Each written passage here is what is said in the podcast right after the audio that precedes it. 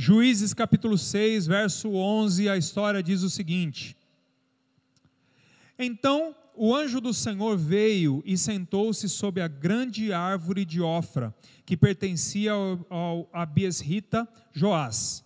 Gideão, filho de Joás, estava malhando trigo num tanque de prensar uvas para escondê-lo dos midianitas. Então o anjo do Senhor apareceu a Gideão e lhe disse: O Senhor está com você, poderoso guerreiro. Ah, Senhor, Gideão respondeu: Se o Senhor está conosco, por que aconteceu tudo isso?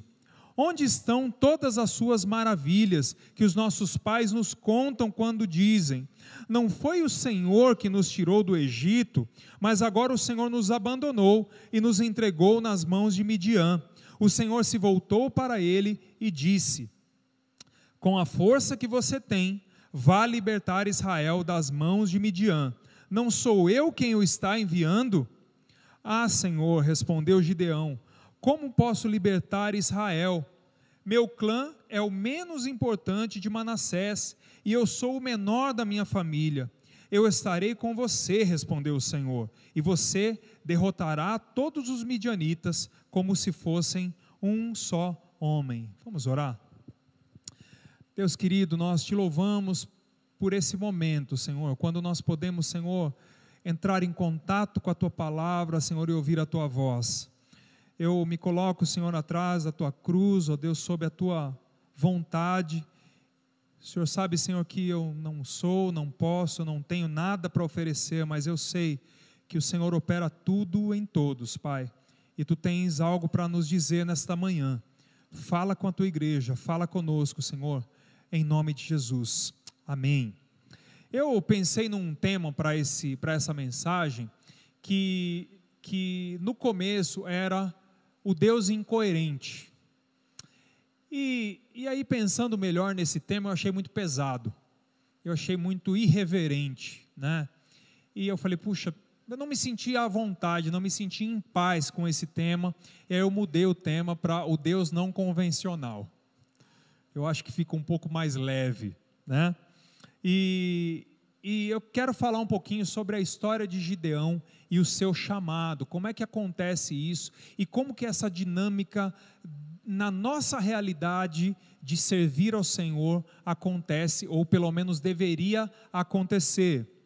Ah, quantas vezes você já se questionou a, a respeito da coerência de Deus? Quantas vezes você já viu alguma coisa acontecer e disse para Deus assim: Deus, por quê? Por que, que o Senhor fez desse jeito? Por que, que o Senhor fez dessa maneira? Eu acho que o Senhor deveria fazer assim. Aí a gente fica bravo com Deus e fala: Deus, não é possível, a sua mão não pode estar aqui, não pode estar acontecendo isso, e a gente começa a questionar a Deus. Né? Outro dia eu estava conversando com um, um rapaz, um colega de trabalho, e, e eu contei para ele de um, document, um documentário, um, acho que um documentário que eu tinha assistido, era um documentário de violência na família e tudo mais, a morte de crianças, bem, bem pesado assim, nem vou falar o nome para você não se sentir é, desejoso de assistir, porque não, não, não foi legal. Ah, e ele, fala, ele falou assim para mim: por que, que Deus permite isso? Né? Quantas vezes a gente não questiona a coerência de Deus? Querido, em 30 anos aproximadamente que eu tenho de vida cristã, de conversão, se tem uma lição, uma das maiores lições que eu aprendi na minha vida, é que Deus tem um jeito específico de fazer as coisas e que, na grande maioria das vezes, esse jeito específico é completamente diferente do jeito que eu faria, por exemplo.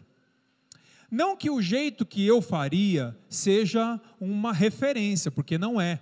O jeito que nós fazemos, e nós vamos ver nessa palavra, que o jeito que nós fazemos não estão longe de ser uma referência. Uma outra coisa que eu aprendi, Isaías capítulo 5, versículo 8 e 9, Deus diz assim: os meus pensamentos não são os seus pensamentos. Assim como o céu está muito acima da terra, assim os meus pensamentos estão muito acima dos seus.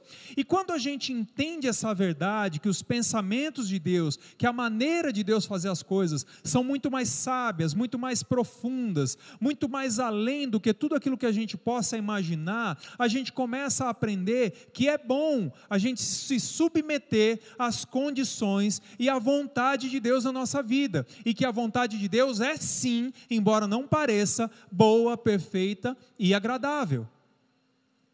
Entende? Então, nós precisamos aprender a entender que esse jeito de Deus é diferente.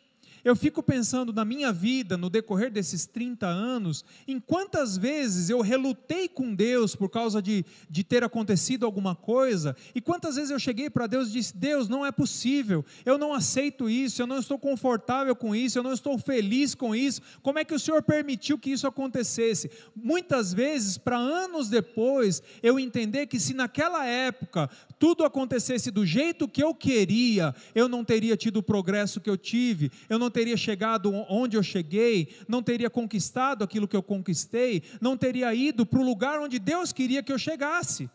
Entende? E aí você começa a perceber de novo, de uma outra maneira, que Deus cuida da sua história e por mais que você atravesse tempos em que você questiona o jeito de Deus fazer as coisas, o jeito dele é sempre o melhor a maneira dele fazer é sempre a melhor. Normalmente, quando a gente quer fazer as, aquilo que o homem quer fazer de acordo com o seu jeito, na grande maioria das vezes, leva à ruína. Veja só o exemplo de Saul, quando Saul se tornou rei. Deus não queria, não era o momento de Deus colocar um rei sobre Israel, mas o povo insistiu, insistiu, insistiu, insistiu. Então Deus cedeu e quando Deus cedeu, eles quiseram escolher um rei. E quais foram os parâmetros que eles usaram para escolher um rei? A Bíblia diz que Saul se sobressaía dos ombros para cima de todo o povo. Então Saul tinha toda a pinta de rei, ele tinha todo o jeito de rei, ele tinha o porte de rei, mas quem conhece a história sabe onde chegou. Quem conhece a história sabe qual foi o final dessa história. Por quê? Isso prova que muitas vezes a maneira que nós queremos que Deus haja, a maneira que nós queremos que aconteça, não é a maneira que vai nos fazer felizes, não é a maneira que vai cumprir os propósitos de Deus na nossa vida. Então nós precisamos entender que muitas vezes, por mais que a gente veja e não consiga entender o motivo, Deus tem algo a fazer que na nossa mente ainda não se processa. Sabe aquela música do Thales que diz assim: mesmo sem entender, mesmo sem entender, eu confio em ti, mesmo sem entender. Eu sei que é o melhor para mim, mesmo sem entender. Nem sempre, querido, você vai entender. Nem sempre você vai entender. O momento às vezes é complicado, às vezes é difícil, mas nem sempre a gente vai entender. E aí a gente vai perguntar: Deus, por que, que eu estou passando por isso? Deus, por que, que o Senhor não faz de um jeito diferente? Ah, quantas vezes você já se, pensou, já se perguntou ou já se pegou pensando que Deus se enganou? Ah, a história de Gideão, ela começa com isso. Ela começa Gideão dando a impressão de que Deus se enganou. Porque quando o anjo chega para ele e diz: Olha, é você que vai livrar Israel, Gideão começa a dar uma série de justificativas. E as justificativas de Gideão não são mentiras, são verdade. E aí, quando você começa a ver aquele conflito de que aquelas justificativas são de verdade, e pensa bem, as justificativas que muitas vezes nós damos para Deus não são mentira são verdade. Deus, eu realmente não posso, eu realmente uh, não acredito, eu realmente não tenho condição. É, é, verdade, tudo aquilo era verdade, mas aquelas justificativas dão a entender que Deus estava se enganando naquele momento. Quando você junta isso, soma todas as coisas, faz as equações, você diz: não, Deus está se enganando, não é possível que Deus está tá chamando esse homem. Mas deixa eu te falar uma coisa, querido, guarde isso no seu coração. Deus não se engana. Repita isso para você: Deus não se engana. Quando ele inicia um plano na sua vida, as circunstâncias que estão à sua volta pode parecer, podem te dar a impressão de que Deus não está, de que Deus não está fazendo nada. Mas isso não é um limite, isso não é um padrão para que Deus haja.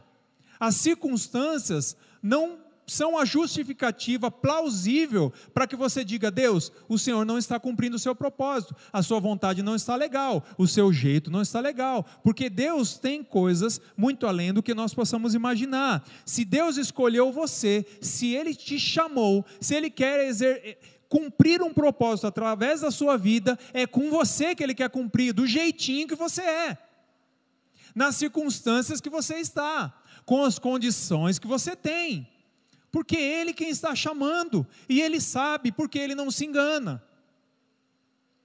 Ele não se engana, Ele não se enganou ao seu respeito. Aí você diz para mim, pastor, beleza, eu entendo, Deus está me chamando, tem uma obra na minha vida, tem algo que Ele quer fazer, mas eu não estou preparado, eu não me sinto preparado. Deixa eu te dizer uma novidade, querido: ninguém se sente, ninguém nunca está preparado. A questão é que quando você aceita o desafio, você vai crescendo durante o processo. Até que você chegue, talvez você não comece no nível que você acha que deva, mas Deus vai te levar durante o processo até que você chegue no nível onde Ele quer que você esteja, mas é durante o processo e não antes. O problema não é o seu currículo, a questão não é o que você tem para oferecer quando Deus te chama. Quando Deus te chama, Ele sabe o que você tem. Quando Deus te chama, Ele sabe a sua condição. Então não questione isso. Saiba que você vai crescer durante o processo. Ele vai te levar durante o processo. E como é que isso acontece na história de Gideão? Só para a gente se situar aqui na história. Ah, o livro de Juízes, ele conta a história do povo de Israel, dos altos e baixos do povo de Israel. Então, como que acontecia aqui? O povo pecava, caía em, em, em, idolatria, e naquele momento o povo se afastava de Deus. Quando o povo se afastava de Deus, ele começava a sofrer as consequências desse afastamento de Deus. Então ele era afligido pelos povos em, em redor, ele era escravizado, ele era maltratado. Há um, um, uma parte do, do texto da história de, de, de Gideão, que diz que o povo empobreceu. Então, e aí, quando o povo estava lá embaixo, que não aguentava mais sofrer, o povo clamava, Deus enviava alguém, levantava alguém, essa pessoa livrava o povo de tudo aquilo, reformulava a vida do povo, levava o povo de novo para o centro da vontade de Deus, e aí o povo tinha um período de paz para depois de alguns anos cair novamente. Então, o livro de Juízes, se você quer um resumo, é a história, na verdade, de altos e baixos que o povo de Israel enfrentou. Uh, e no meio desses altos e baixos aparece Gideão. Gideão foi o responsável, o povo estava vivendo durante sete anos sendo afligido pelos midianitas. E durante esses sete anos o povo sofreu muito. E num determinado momento ele clama a Deus, e Deus entra com providência e chama Gideão para que Gideão seja o homem que vai livrar o povo de Israel. E Gideão, ah, depois de toda a história, depois que ele é chamado, aceita o chamado, ele vai ser o responsável por Israel passar por um período de paz de 40 anos. E depois Israel cai de novo. Né? Mas ele foi o responsável por esse período de paz. Embora o, chamado de Gideão tenha um, uma história distinta, uma história única de Gideão, as características desse chamado não são diferentes do chamado de outros homens da Bíblia e não são diferentes de quando Deus chama você para realizar um propósito que Ele quer realizar na obra dele. Não são diferentes, você vai entender isso à medida que nós formos avançando. Sabe quando alguém te convida para fazer parte de um ministério? Sabe quando alguém te convida para fazer parte de uma obra e naquele momento você se sente, você sente um misto de privilégio, de alegria, de, de êxtase, porque você fica feliz, porque você vai ser útil na obra do Senhor, você vai ser usado na obra do Senhor, mas ao mesmo tempo, de um outro lado, você sente um peso, você sente o peso da responsabilidade e você começa a dizer: Eu não sou capaz, eu não posso, eu não estou no nível, eu não tenho condição, eu não sei falar. E aí, quando você olha essa história, história, você começa a lembrar da história de vários homens da Bíblia, você começa a ver que a nossa história não é diferente do que eles enfrentaram quando eles foram chamados por Deus para cumprir os propósitos de Deus. Ah, quando nós somos chamados por Deus para algo específico, quando Deus tem uma maneira de fazer, quando Ele quer usar a sua vida de uma maneira, a gente se depara com duas coisas principais. A primeira coisa, a gente se depara com a gente mesmo. Então, se você lembrar o exemplo de Moisés, por exemplo, Moisés, quando uh, foi chamado por Deus, qual foi a característica que se ressaltou? Ele era pesado no falar. Quando Davi chega para enfrentar o gigante, ele ah, chega diante de Saul, Saul olha para ele e diz assim: rapaz, olha o teu tamanho, estou parafraseando aqui, né? Olha o teu tamanho, menino. Ele é um guerreiro desde a sua mocidade. E a Bíblia diz que ele falou isso porque Davi era ruivo e de boa aparência. Então, nessas batalhas, nesses chamados, nesses comissionamentos de Deus, a gente se depara com as nossas deficiências. E é normal a gente se deparar com as nossas deficiências. Isso é comum, a gente é tem mesmo as nossas limitações. Eu uma vez, muitos anos atrás, nós tínhamos um programa aqui na igreja, um programa que acontecia numa rádio comunitária, aqui na região de Pirituba. E um dia o pastor Klaus me pediu para pregar lá naquela rádio. Falei, ah, tá bom, vamos lá, vamos pregar. Eu tinha uma palavra preparada e falei, bom, vai ser bênção, vai ser legal. E eu fui, só que eu, eu, eu era, eu sei que hoje você vai olhar e falar assim, ah, pastor, mas você tem uns vinte e poucos anos, tal. É, mas eu era mais novo ainda, né? Pelo menos uns 15 anos a menos eu tinha. E, e aí eu cheguei, não, acho que até mais. E aí eu cheguei lá na rádio junto com dois irmãos que faziam a rádio junto com o pastor Klaus. O pastor Klaus não estava nesse dia. E eu cheguei lá para fazer esse programa na rádio. E tinha um pastor, o pastor era o, o dono ali daquele, do, daquele negócio, daquela, enfim, daquela rádio. E, e aí cumprimentou todo mundo tal. E ele perguntou assim: quem que é o pastor que vai pregar? A irmã pegou e apontou para mim, falou: é ele. Aí o homem olhou assim para mim, deu aquela medida assim, ele era um senhor, deu aquela medida falou assim: Você é o pastor? e deu as costas. Gente, aquilo acabou comigo. Sabe por quê? Porque no processo do chamado de Deus, a gente encontra gente, muita gente, que está acostumado a olhar pela aparência, está acostumado a mensurar o propósito de Deus na vida da gente pela aparência. Eu só tinha o microfone na minha frente aquele dia. E eu preguei com as pernas tremendo. Mal, mal, preguei mal. Pensa num dia que eu preguei mal. Né?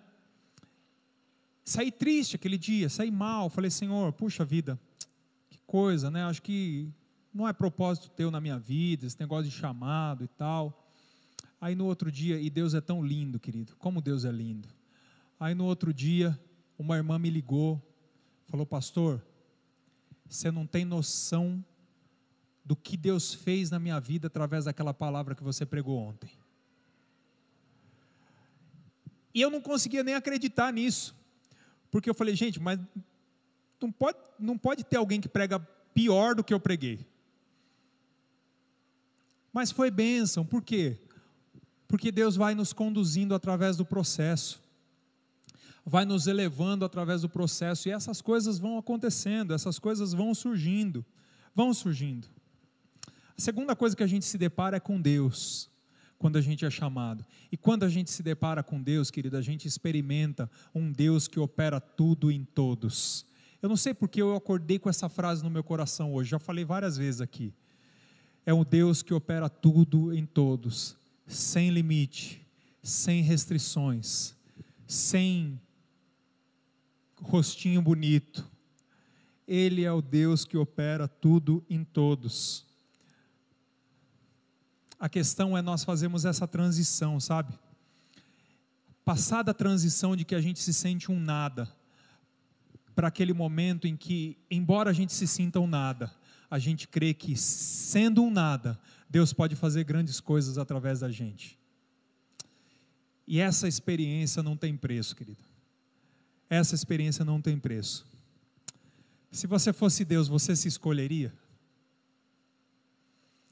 Se você fosse Deus, você faria na sua vida do jeito que Ele faz? Você agiria do jeito que Ele faz? Do jeito que Ele age? Hum? Você olharia para você e diria: não, esse cara merece mesmo ser chamado, esse cara é bom. Eu acho que olhando para mim, eu não me chamaria. Por todos os defeitos que eu conheço que eu tenho, eu às vezes eu falo, Deus, se não for pela tua misericórdia, se não for pela tua graça, se não for pelo teu amor, se não for pelo teu sacrifício na cruz do Calvário, onde eu iria? Onde eu chegaria? A gente faria diferente. Se a gente fosse Deus, com certeza a gente faria diferente. Eu fico imaginando, por exemplo, se eu fosse Jesus, quando Jesus ressuscitou. A Bíblia diz que Jesus ressuscitou e foi lá se encontrar com os discípulos. Mas eu acho que se eu fosse Jesus, eu ia até me encontrar com os discípulos, mas eu dava uma desviadinha no caminho, ia lá na casa de Caifás, ia lá na casa de Pilatos, e aí eu ia chegar para eles e ia falar assim: e aí? E agora? Sou eu mesmo, eu estava lá na cruz, agora eu ressuscitei, e agora? Quero ver se tem homem aqui para mim. Mas Jesus não faz do nosso jeito, né? Então Jesus não esquenta a cabeça com nada disso, porque existia um propósito que era tão grande que ninguém conseguiria imaginar. O propósito de redenção da humanidade, que estava muito mais profundo e muito mais além do que tudo que havia acontecido com ele, do, do que tudo que havia acontecido com ele três dias atrás. Não era muito tempo, não, era pouquinho tempo. Eu confesso que eu tenho um pecado que eu acho que você também tem. Eu espero que tenha alguém para compartilhar do mesmo pecado que eu. Uh, eu confesso que já houve vezes em que eu olhei para alguém e disse: essa pessoa eu acho que não é apropriada para isso. Essa pessoa eu acho que ela não tem capacidade para isso. Quantos de nós já pensamos assim? Mas sabe o que é lindo? É quando você depois tem uma grata surpresa e você vê aquela pessoa voando na presença de Deus, sendo usada por Deus de uma maneira tremenda, inclusive na sua vida que duvidou dela. Esse é o Deus que nós cremos, querido. Para quem não tem barreiras, para quem não tem obstáculos, Ele pode nos usar. Mas como é que isso acontece na vida de Gideão? Meu Deus, eu preciso correr muito. Como é que isso acontece na vida de Gideão? Tem algumas coisas que eu separei aqui que eu acho que para mim são princípios desse chamado de Deus, de como Deus faz do jeito dele, que o jeito dele é completamente diferente. A primeira coisa é que Deus usa gente que não está presa às configurações pré-estabelecidas. Longo, né? Deus usa gente que não está presa a configurações pré-estabelecidas. Em outras palavras, querido, é o seguinte: Pensa bem, olha o que acontece com Gideão. Quando Gideão é encontrado pelo anjo, o que, que Gideão está fazendo? Ele está malhando trigo num lugar de pisar uvas. O lugar de pisar uvas era como um, um tanque, um lugar fechado, né? porque as uvas eram pisadas ali e o vinho, o mosto, o, o, o suco te, deveria ficar ali.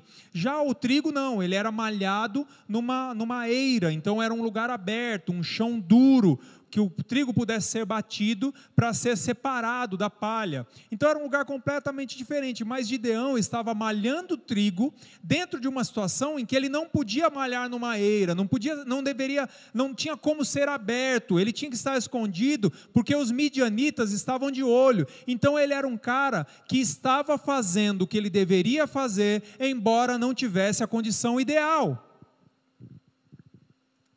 E muitos de nós recusamos aquilo que Deus está nos chamando para fazer, porque nós achamos que existe uma configuração onde nós podemos colocar Deus numa caixa e que Deus vai agir sempre daquele jeito. Então, se não for essa configuração, então esse é um sinal de que Deus não está me chamando. Se não for desse jeitinho, então esse é um sinal de que Deus não vai fazer nada comigo. Basta a gente ver Deus agindo na vida de um irmão, na vida de alguém, de uma maneira que a gente acha que Deus tem que agir sempre daquele jeito. Então eu vou te dizer uma coisa, querido: a experiência de alguém é de alguém.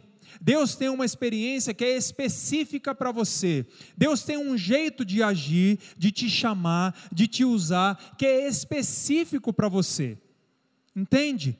É só sua. Deus te chamou e é com você. Entende? O negócio dele é com você. O problema de quando a gente pensa assim, que a gente se fixa a essas configurações, normalmente a gente fica copiando outras pessoas.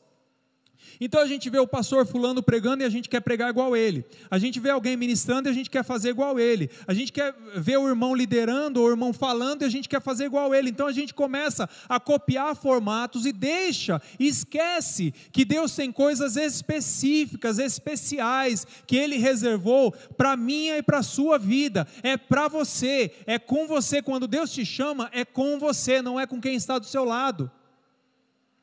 Nós tivemos uma experiência um tempo, muitos anos atrás também aqui na igreja, não sei quantos irmãos estavam aqui nessa época, se alguém vai se lembrar, mas nós recebemos uma banda, um grupo de louvor aqui, que veio de fora e veio ministrar. Eu acho que era um culto de jovens, alguma coisa assim, e nós estávamos lá no outro prédio, e, e aí a banda começou a ministrar, quando o ministro, que estava acho que com uma guitarra, não lembro que instrumento ele estava, quando ele começou a ministrar, ele virou de costas. E aí toda a banda virou de costas. E eu abri a boca, né? Porque eu olhei e falei assim, eu não tinha visto isso ainda, e falei, o que será que está acontecendo, né? E a igreja ficou perplexa, ninguém entendeu nada, e tal. E depois eu fui pesquisar o que aconteceu. Aquele dia foi bem, acho que a palavra certa é, é constrangedor, né? Foi, foi constrangedor aquilo, né? E aí o que, que acontece? Eu, eu fui querer saber por quê e tal. E aí eu fiquei sabendo que existia um ministério, que esse ministério teve uma experiência específica. Eu não quero julgar a experiência, amém, irmão? Então, se Deus deu essa experiência para eles, amém. Eu não, não vou entrar nesse mérito aqui. Mas a questão é que, num determinado momento, o ministério teve uma experiência específica em que eles sentiram-se que o altar estava virado para lá e eles deveriam, junto com a igreja, adorar. Essa era a ideia, mais ou menos, né? Mas sabe o que aconteceu? Um monte de gente saiu copiando. Um monte de gente saiu fazendo igual. Não é questão de você julgar a experiência, entende? Mas saber que Deus é específico. Deus tem um jeito específico de lidar com você. Que a experiência do outro muitas vezes não te serve. É de Deus, é bênção, Deus usou, Deus derramou, Deus fez milagres, mas a experiência dele é diferente. Então, quando você começar a, a aceitar esse propósito de Deus, quando você começar a caminhar nesse propósito de Deus, entenda que não, você não precisa ter uma configuração muito quadrada, muito específica, muito copiada, entende? Abra o seu coração para aquilo que Deus precisa fazer através do seu coração, precisa fazer através da sua vida. Gente, eu não estou falando de você ser mentoreado, preste bem atenção. A gente tem que ter um pouco de cuidado aqui. Eu não estou falando que você não deva copiar bons exemplos, de que você não deva ah, crescer através de bons exemplos, de boas ministrações, de gente que te ajuda, de gente que te dá conselhos. Não é isso que eu estou dizendo. O que eu estou dizendo é que, prevalecendo o princípio, a experiência pode ser diferente. Entende?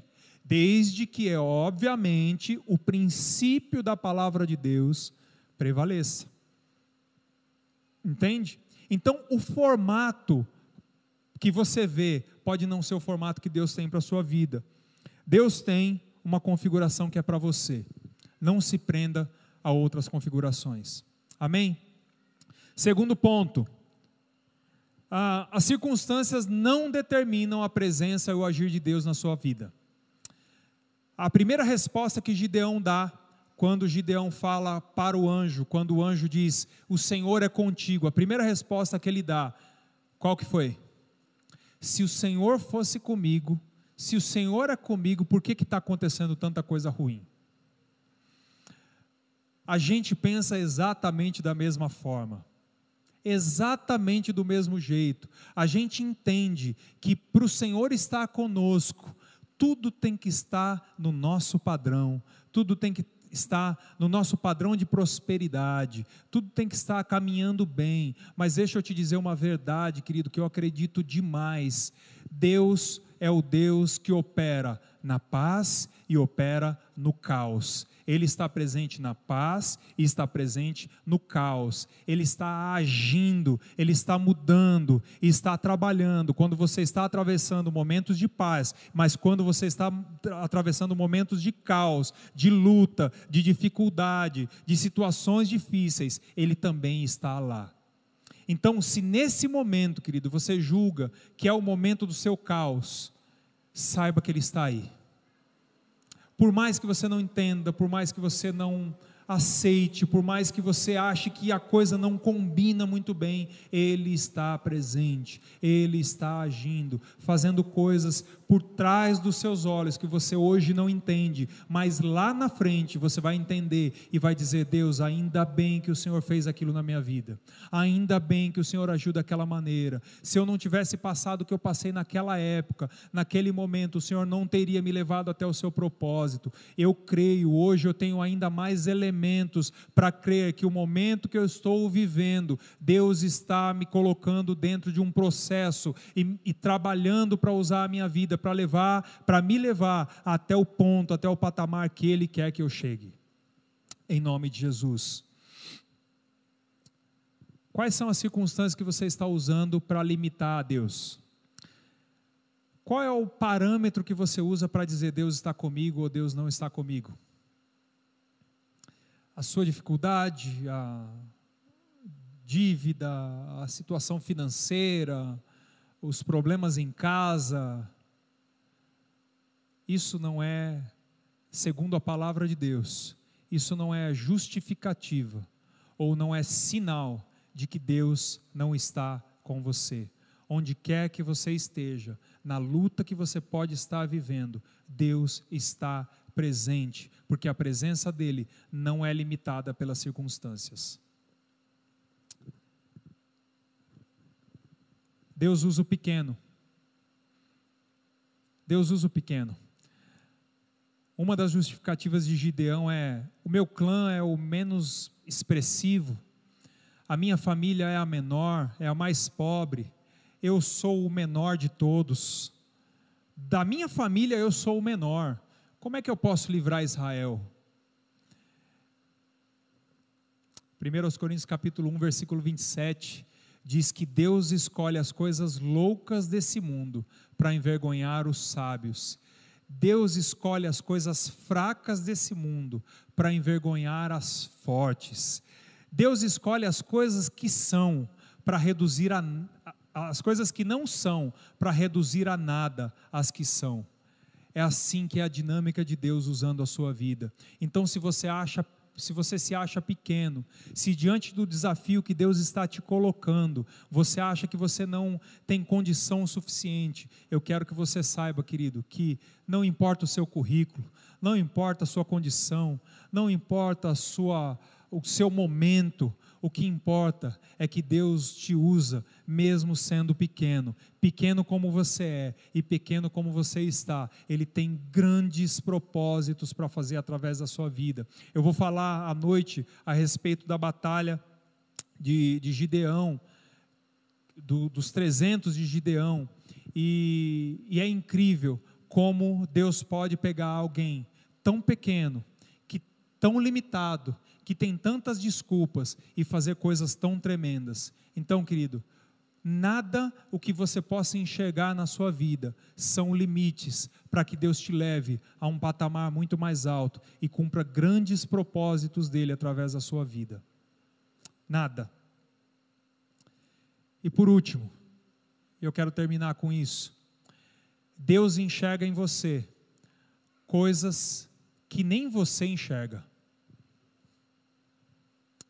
O anjo olha para Gideão e diz assim: O Senhor é contigo, valente guerreiro, poderoso guerreiro, ou homem valente, como diz algumas versões. Pouquinho tempo depois, Gideão reclama, e aí Deus fala para ele assim: vai nessa tua força. E a primeira pergunta que me vem à, cabeça é: onde é que esse anjo achou que Gideão era um poderoso guerreiro? Da onde ele tirou essa ideia? De onde ele tirou que ele era um homem valente? Porque no primeiro momento, onde que ele estava? Escondido, malhando trigo num tanque de pisar uvas, com medo dos midianitas. Pouco tempo depois, Deus manda ele destruir os altares de Baal. Aí sabe o que, que ele faz? Ele destrói à noite com medo. E aí eu olho para essa situação e eu digo assim: eu não vi nenhuma guerra que Gideão tenha lutado, batalhado. Eu não vejo aqui nenhum elemento para que ele seja um poderoso guerreiro, ele seja visto como um poderoso guerreiro. Mas a única resposta que vem ao meu coração é exatamente essa. Deus, quando olha para você, Ele enxerga em você coisas que nem você sabe que tem. Isso eu não estou fazendo para massagear o teu ego, não, querido. Isso não é palavra de coach. Isso é verdade, está aqui no texto. Deus, quando olha para você, Ele vê muito mais do que as pessoas vejam, vem. Ele vê aquilo que não está em evidência.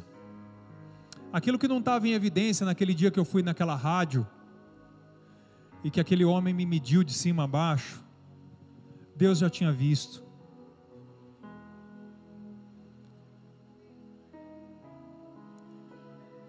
As suas limitações e as suas desculpas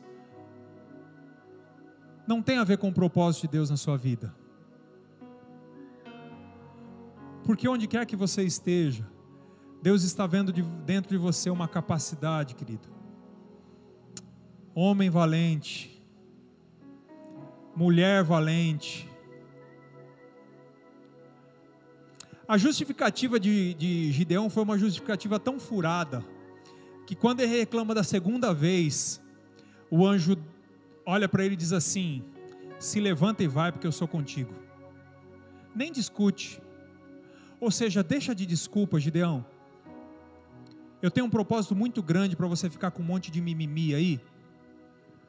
Eu tenho algo muito grande para realizar. Vamos, vamos agitar isso aí? Eu não estou me importando com as suas desculpas, Gideão. Deus não está se importando com as nossas desculpas, porque Ele está vendo o que Ele mesmo colocou dentro de nós. E Ele colocou dentro de mim e de você, que nós sejamos poderosos guerreiros e poderosas guerreiras, homens e mulheres valentes. Ele tem grandes coisas para fazer através da sua vida, querido. Quando, quando Gideão faz a primeira convocação, já vou terminar quando ele faz a primeira convocação, quando ele aceita o chamado, ele faz uma convocação e 35 mil, 32 mil homens se levantam para lutar ao lado dele. Mas a Bíblia diz que o exército dos midianitas era um exército tão grande que não se podia contar. E contando pelo texto, quando você vai lendo, ah, o texto diz que 135 mil homens era o exército dos midianitas. 32 mil homens podia parecer muita gente, né? Mas contra 135 mil homens. Aí sabe o que Deus faz? À noite a gente vai falar disso. Deus tira. E aí, em vez de ser 32 contra 135, vai se tornar 300 contra 135 mil. Porque Deus sabe que tem dentro de nós dons, capacidades, condições que Ele colocou, que ninguém está vendo, nem mesmo nós. Mas quando nós aceitamos esse chamado, Ele nos leva muito longe, querido. Nos leva muito longe. Então eu termino te fazendo uma pergunta. Até quando você vai ficar dando justificativas para Deus? Até quando você vai dizer para Deus: Deus, eu não tenho condição de ser usado por Ti. Deus, eu sou pequeno demais. Deus, onde eu moro, olha, não é um lugar legal. Deus, até quando você vai dar justificativas para Deus? Deus pode não estar encaixado no seu padrão, mas os propósitos dele na sua vida podem se cumprir mesmo assim. Mesmo que você não seja igual ao outro, os propósitos dele vão se cumprir. Você só precisa fazer uma coisa: aceitar o desafio. Gideão tinha muito medo. O texto diz isso, ele tinha muito medo. Mas o que fez o progresso, o que levou ele à vitória, foi tão somente, mesmo com medo, mesmo com todas as limitações, ter aceitado o desafio. Quais são os desafios que Deus tem proposto para você? Homem valente e mulher valente, poderoso guerreiro e poderosa guerreira Deus quer te usar, querido. Deus quer te levar a um patamar que você jamais imaginaria que você vai chegar. Mas Ele vai te levar, porque Ele pode. Ele é o Deus do chamado e é o Deus do propósito. Em nome de Jesus. Feche seus olhos, querido. Eu quero orar.